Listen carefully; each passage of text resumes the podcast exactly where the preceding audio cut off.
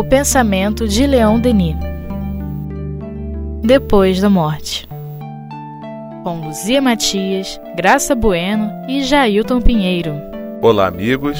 Mais uma vez, estamos aqui para o estudo do livro Depois da Morte, de Leon Denis, no capítulo A Hora Derradeira. Em todos os casos, entretanto, a separação da alma e do corpo é seguida de um tempo de perturbação, fugitivo para o espírito justo e bom, que desperta logo para todos os esplendores da vida celeste. Bem longo, ao ponto de abranger anos inteiros, para as almas culpadas impregnadas de fluidos grosseiros. Entre estas, muitas creem viver a vida corporal muito tempo depois da morte. O perispírito não é senão um segundo corpo carnal, aos seus olhos, submetido aos mesmos hábitos, às vezes às mesmas sensações físicas que durante a vida.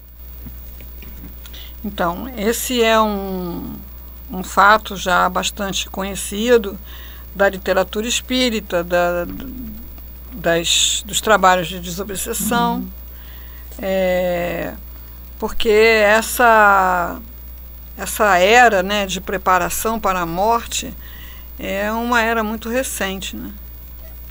Então, a maioria de nós passou por esse processo de encarnar e desencarnar meio inconsciente, né? meio muito. Né? É. Então, esse ano a gente vai estar justamente tratando dessa parte no encontro sobre a vida e obra de Leon Denis, que vai acontecer no dia 14 de abril. É, e a gente está se dando conta de que todo esse estudo dessa parte é um convite à preparação para a morte. Então, o que, que você prefere experimentar, né? É, a perturbação é inevitável, porque é um choque fluídico, né? Uh, você está vivendo ligado ao corpo físico um bom número de anos, né? De repente, você se desliga desse corpo, mudam as suas referências, suas percepções. Então, eu, para mim, eu tenho assim uma analogia com um despertar de anestesia, né? Em que você por algum tempo você não, não sabe por que, que você está ali, o que está acontecendo. As pessoas falam, olha, a cirurgia já acabou, está tudo bem. Aí aos poucos você vai tendo consciência do que, que, que aconteceu, né? É, então, assim, essa perturbação é inevitável. Agora, todo aquele processo de é, sofrimento do espírito continuar doente, né? do espírito sentir dores, é, incômodos, do espírito se ver em, em cenários e situações completamente é, estranhas, né? como se a, a vida dele tivesse virado de cabeça para baixo, né? não, não, entende, não entende o que, o que o circunda. Então é bastante interessante que a gente leia esses essas reportagens, né, em André Luiz, por exemplo, é, em Humberto de Campos, né, Irmão X, e é, procure se situar nessas histórias, né, não ficar só vendo um caso de uma outra pessoa. Bom, se eu desencarno agora, como é que vai ser? É. Então, assim, a perturbação é indiscutível, ela acontece, mas a continuidade do processo pode ser bastante diferenciada.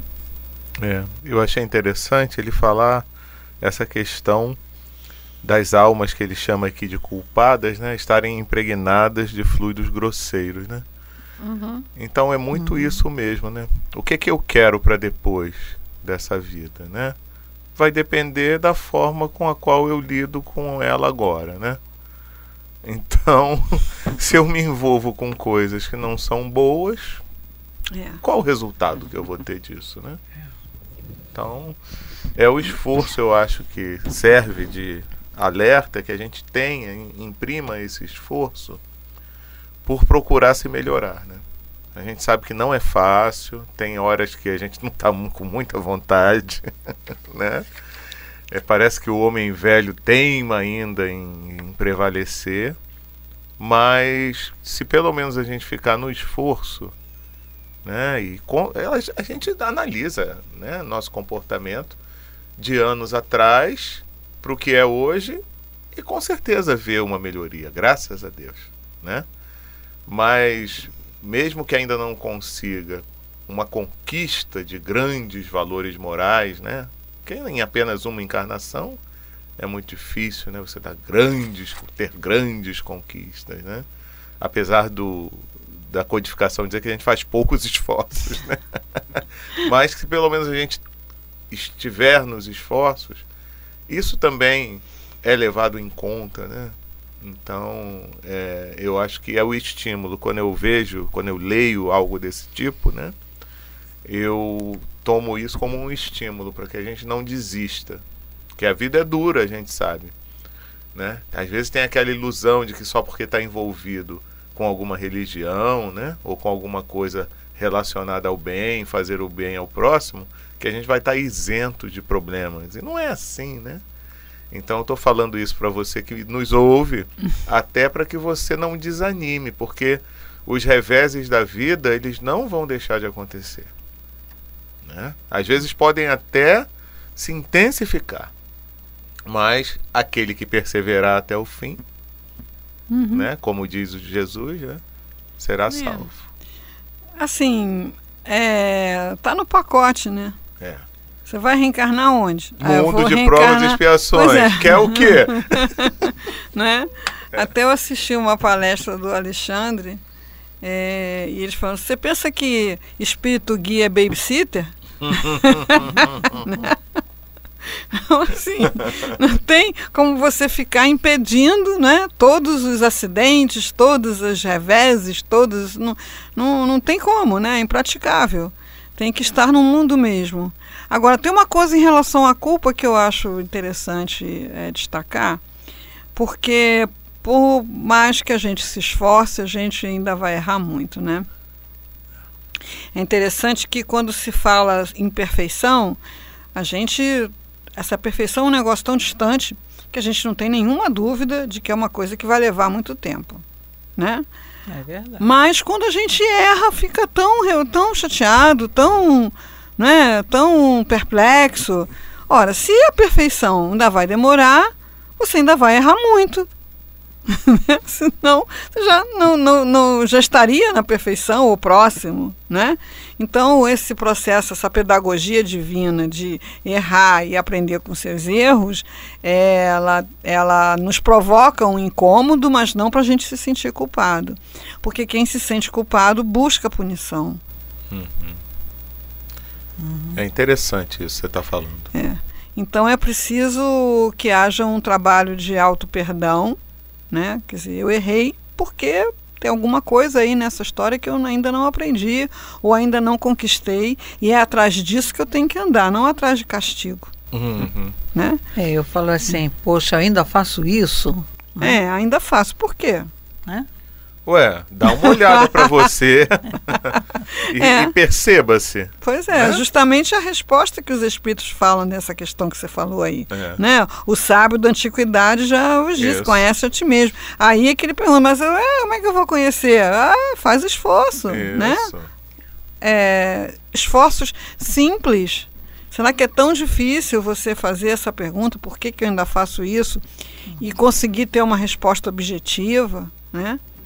O fato é que aquele que desencarna é, se sentindo culpado é, desencadeia uma série de sofrimentos com o seu próprio pensamento, com o seu próprio sentimento, absolutamente dispensáveis e inúteis. Né? Me lembro agora né, o processo da, da Igreja Católica, que tem aquele rito da extrema unção, né? Uhum.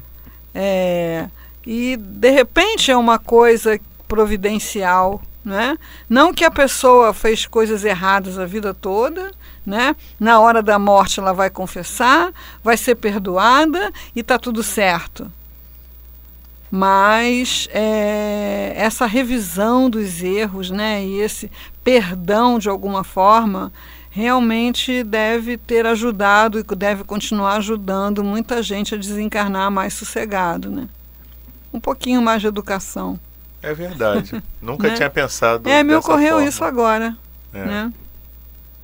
Porque senão ia carregar aquilo, né? A culpa e a necessidade de encontrar uma punição para a culpa, É. né? E aí ia gerar isso no próprio pensamento e pensa- pensamento ia É. criar. Isso. É aquele filme que é muito ilustrativo, né? O Amor Além da Vida, né? Que a família toda morre nos primeiros 10 minutos de filme e cada pessoa da família está numa situação no mundo espiritual diferente, né? E lá você vai ver lá aquelas coisas que a gente convencionou chamar de inferno, né? Fogueiras e instrumentos de tortura. E é dito ali, não, isso ali é tudo do pensamento deles. Eles pensam aquilo, eles criam aquilo, né? Como a gente costuma fazer, às vezes nem só para as questões relacionadas ao que vem após a morte, né? mas no nosso dia a dia. Quantas vezes a gente não sofre pelas histórias que a gente inventa que podem acontecer? Porque fulano, tenho certeza que está pensando isso sobre mim. Fulano com certeza já falou para milhões de pessoas que eu não presto. Fulano, e de repente o fulano tá nem aí. É bem provável que ele esteja cuidando da vida dele, porque é egoísta, né? Por aí. Reencarnou nesse mundo, se não é missionário, é egoísta, né? Então, como todo egoísta, está se ocupando da sua vida, não está preocupado com você, né? Mesmo que seja para criticar. Então, se a pessoa te critica, aquilo vai durar o tempo de uma conversa e depois ela vai cuidar da vida dela, né? Às vezes a gente não quer nem abrir mão dessa importância que a gente acha que tem para o outro. Fulano me persegue. Persegue nada, tem mais o que fazer. Então vamos lá. Leon Denis prossegue. Outros espíritos de ordem inferior encontram-se mergulhados numa noite escura, num isolamento completo no meio de trevas profundas. A incerteza, o terror pesam sobre eles. Os criminosos são ato- atormentados pela visão medonha e incessante de suas vítimas. A ideia do nada gera o nada. É, André Luiz passou por uma, uma situação assim, né? uma treva não tão absoluta como essa, né? até porque tinha méritos, né? É, mas ele desencarnou materialista, então o que ele tinha no pensamento dele sobre vida após a morte era nada. Então, boa parte das pessoas que é, desencarnam com essa convicção de que morreu, acabou, até que o pensamento se direcione para alguma coisa, por uma prece, por um pedido de ajuda, por um, um cansaço, né? De estar num, vivendo esse nada, que é uma coisa insuportável, né? Você não suporta isso para sempre, né? É, o quadro se mantém esse. E a questão da, da culpa, né? da, da visão do, do sofrimento. A visão do sofrimento é um negócio que sempre me incomodou muito nessa vida. É uma coisa insuportável. Eu não consigo ver no cinema, não consigo é, imaginar.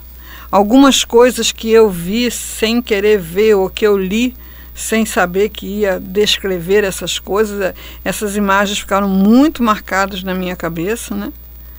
E a gente olhando para a história da humanidade sabe que com certeza a gente esteve envolvido em muitas dessas situações como causador, né?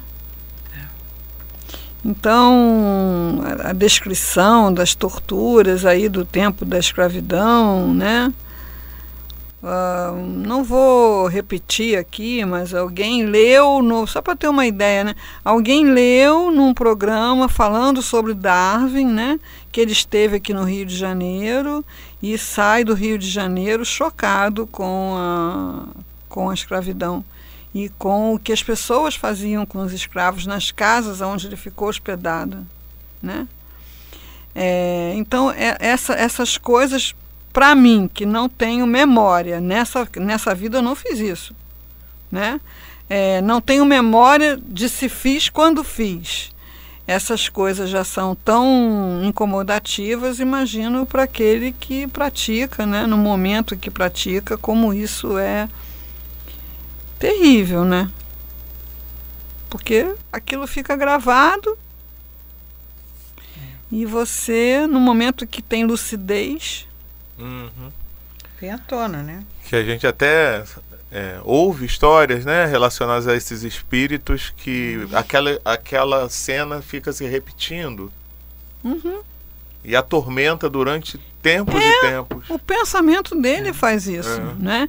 Então até que ele é, peça ajuda, né? Até que ele tenha o vislumbre de quem é, porque é uma centelha divina. Uhum. né, um espírito destinado à felicidade e lance, coloque o pensamento numa outra, no outro patamar vibratório, ele vai ficar reproduzindo aquilo, né? Exato. Ivone conta uns casos também, né? São muito dolorosos, né? muito. Enfim, é melhor fazer o bem. Com certeza, com certeza. A hora da separação é cruel para o espírito que crê no nada. Agarra-se com desespero a essa vida que lhe foge. A dúvida nele se insinua nesse momento supremo. Vê um mundo terrível abrir-se como um abismo e gostaria de retardar o instante de sua queda.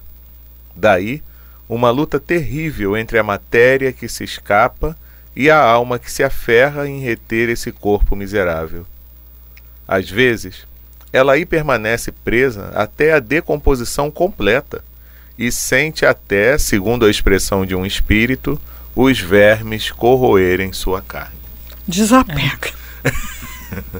Um trabalho da. Desapega. Eles, Desapega. falam isso. Desapega, porque justamente se o espírito se identifica 100% com o corpo, é, ele não, não deixa, não abandona esse corpo. Então a gente precisa ir justamente fazendo um treinamento né, de pensar que não é o corpo, né? Uhum. Não é o corpo. Você não é essa imagem que você vê no espelho. Né? É uma coisa transitória, passageira. Porque quando essa identificação realmente ao corpo, às situações da família, às situações do trabalho, né? Então o Divaldo psicografou um livro após a morte. E é o depoimento de uma trabalhadora da Casa do Caminho, né? uma pessoa que trabalhou para a Casa do Caminho a vida toda, mas que achava que tinha que continuar no trabalho, se acha que Otília, se não me engano. E aí ela morreu do infarto e ficou sentindo durante muito tempo aquela opressão, aquela dor no peito e a- aquela perturbação sem entender o que estava acontecendo e a- é, enfim, um prolongamento de sofrimento por um apego a uma tarefa do bem, né? Então, assim, é, a gente precisa estar mesmo trabalhando esse desapego de ah, usufruir dos bens, das relações, dos postos de trabalho que estão na nossa vida hoje, mas estando aberto ao que vem, né? Porque não é o nada que vem, o que vem é uma coisa muito mais rica, muito mais bonita, muito mais ampla. A gente precisa ter um encantamento, né? Uma coisa é você se preparar para viajar para o Afeganistão, outra coisa é você se preparar para viajar para a Noruega, né? então eu acho que a gente tem que pensar na vida espiritual como esse lugar de beleza, de possibilidades infinitas, de reencontros, de é, sossego, paz, né, descanso, é, outras possibilidades de trabalho, estudo, para que a gente possa ter um encantamento por essa viagem, né? Porque se a gente só pensa que vai se afastar, se distanciar, ficar privado das coisas que, que nos definem, que são a nossa relação com a vida atual, é, é, vai ser muito mais difícil, né? É verdade. E é um exercício mesmo, né? A gente tem que é, ter uma rotina, né? Como se fosse um aluno de uma escola e na hora de fazer o exercício tem que estar tá ali. Eu estou me lembrando agora que o altivo, o altivo. O Leon Denis conta uma experiência lá no mosteiro, né? Que ele andando lá pelas montanhas, ele foi parar nesse mosteiro, né? Eu lembro, eu lembro. Não é bonito isso? Muito e bonito. ele falando que os monges cavavam a própria sepultura. Uhum. É punk, né? É. é punk. Mas, assim, é, coloca você em contato com a transitoriedade da vida, né? Material. Uhum. Que esse corpo você vai ter que devolver, né? E ali ele tem um insight, né? De que um daqueles corpos teria sido dele, né? Uhum. Ele tem lá uma visão disso, né? Chama La Grande Chartreuse. Ainda existe esse mosteiro, eu andei olhando aí no Google, né? Não é mais aberto à visitação e os monges fazem voto de silêncio. Então entra ali e não fala mais. Meu Deus. é radical. É. é radical. É radical. Mas ele fala né, nesse, nesse negócio mesmo assim, na Idade Média era o único refúgio para alma sensível, uhum. né?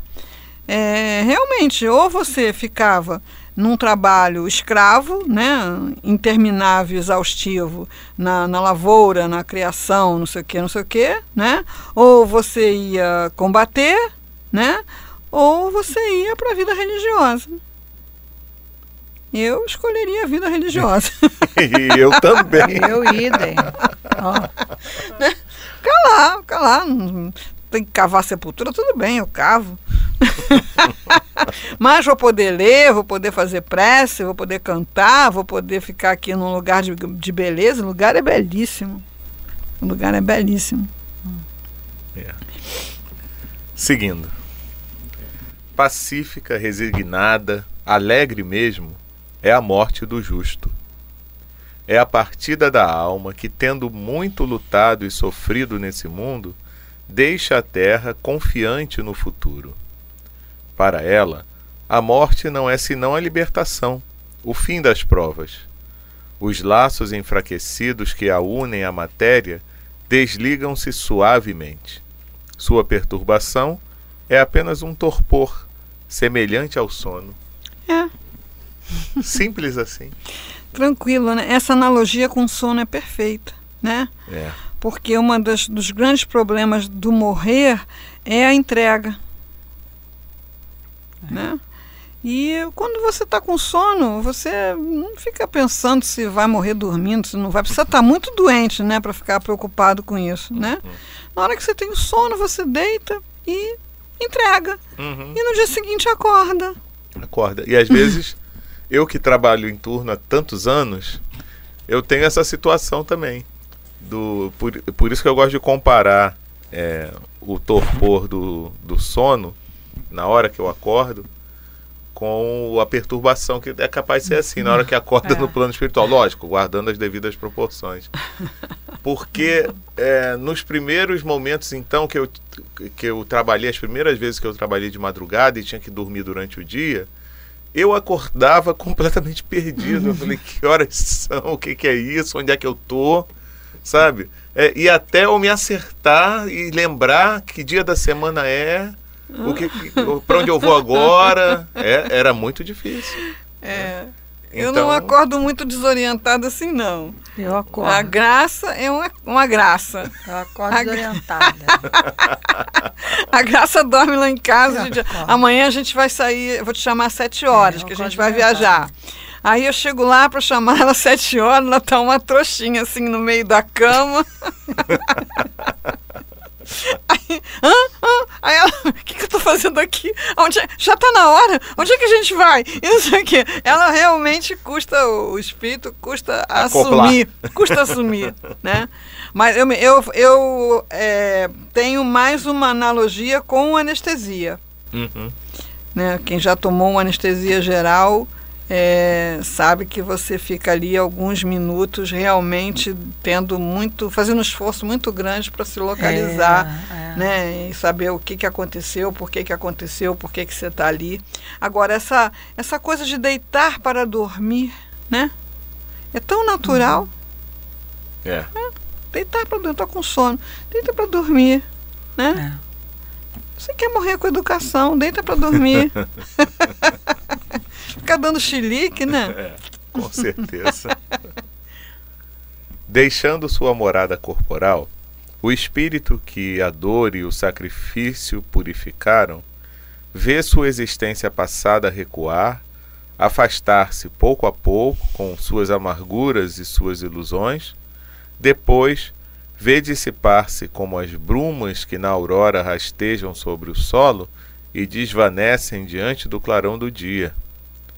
O espírito encontra-se então na incerteza entre duas sensações: a das coisas materiais que se apagam e a da nova vida que se desenha diante dele. Quer comentar aí um pouco que o parágrafo é grande? É, até a gente pode comentar e encerrar, né? É, exato. É, essa coisa que vai acontecendo mesmo num, num degradê, né? Às vezes a gente vai para para essa região serrana, né? Petrópolis, Teresópolis. Aí de manhã cedo, às vezes está tudo branquinho, né? Você não vê nada. E aos pouquinhos aquela névoa vai se conforme o sol vai esquentando, né? Ela vai dissipando e você começa a ir vendo os contornos pouco a pouco, né? Eu acho interessante a, a preocupação dele de dar essa descrição min- minuciosa. É porque é aquela história, né? Tem que ter algum fator de comparação. Porque a gente ainda é tão material, a gente consegue só entender o que é concreto, né? Uhum. Que até para poder explicar algo que é do espírito fica difícil se não tiver algo para comparar, né? É. No caso, ele está falando aí de um, de um espírito, vamos dizer assim, que deu conta né, da sua missão reencarnatória. Isso. né? É, realmente deve ser uma sensação muito boa, né? Porque a gente quando supera alguma dificuldade, quando dá conta de uma tarefa, quando alguma coisa que dá essa sensação de dever cumprido é muito bom, Oh, né? sem dúvida. É muito bom. E eh, a, a situação desse espírito nesse momento da evolução, ele deixa, permite que a permite que a, a aquela coisa que terminou termine, né? Me lembrei agora, não olha para trás para não virar estátua de sal é, É. né? Não, não fica pegado. Ah, mas e a minha família? Ah, mas e o meu trabalho? Ah, mas e as minhas coisas? isso. Na hora em que pensa isso, é.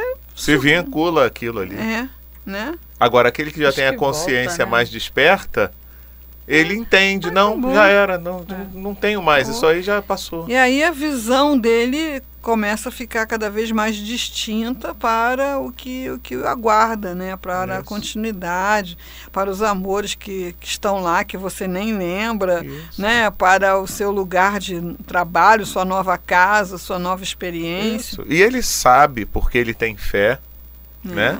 Que se ele tiver que algum dia retomar alguma coisa do passado, reencontrar com alguém, né, dessa vida que ele acaba de deixar, vai acontecer de uma forma ma- natural, tranquila. Agora, sabe, me ocorre aqui, por exemplo, tem momentos, né? A gente está aqui já assim depois dos 30, né? Tão gentil a Luzia. É, tem momentos assim da nossa vida que passaram e que a gente diz, ah, graças a Deus que passou. É. Né?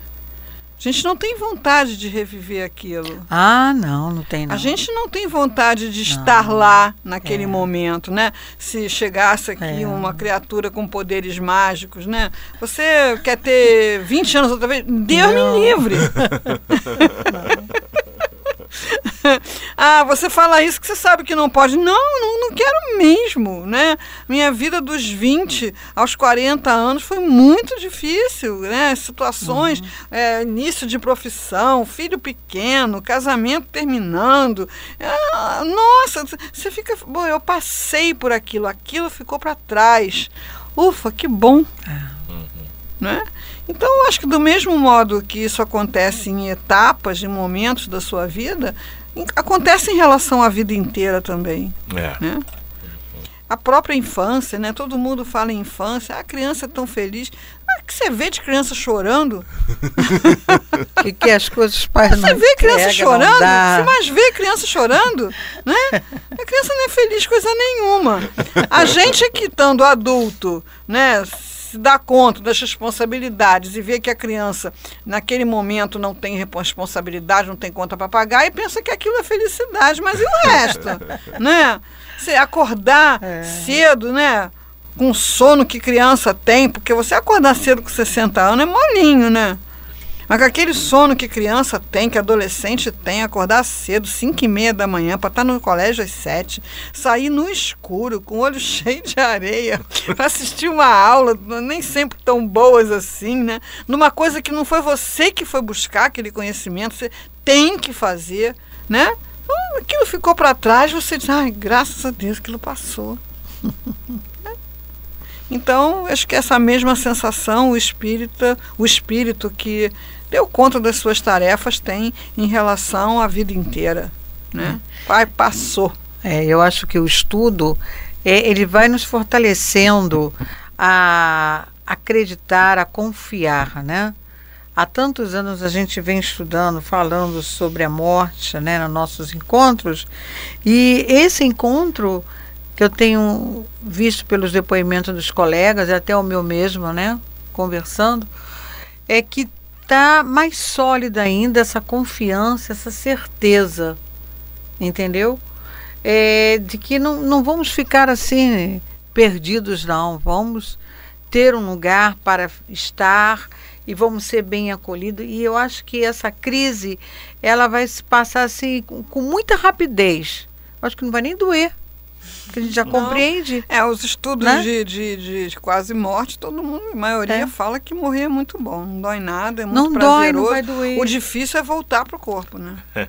não, o mais interessante, a Luzia falou uma frase lá nos nossos estudos, ela disse que Vê se é isso. Que quando a gente. Essa crise é que vai. Eh, todo. É, no, que nós vivemos, né? Vai se ajustando. Hum. Cada vez mais. Uma coisa assim que você quis hum. dizer. Hum, né? Agora não Num perispírito, né? Na alma, né? Vai se ajustando mais. E é por isso que dá essa crise, mas vai ser tranquila. Não vai doer nada, vai ser tudo light. Com certeza. A gente vai falar bom. mais disso da próxima vez. Na próxima semana a gente retoma, de repente até relendo esse trecho, né, e dando sequência. Vamos ver. E a gente espera vocês na próxima. Tá bom, meus amigos? Um grande abraço e até lá.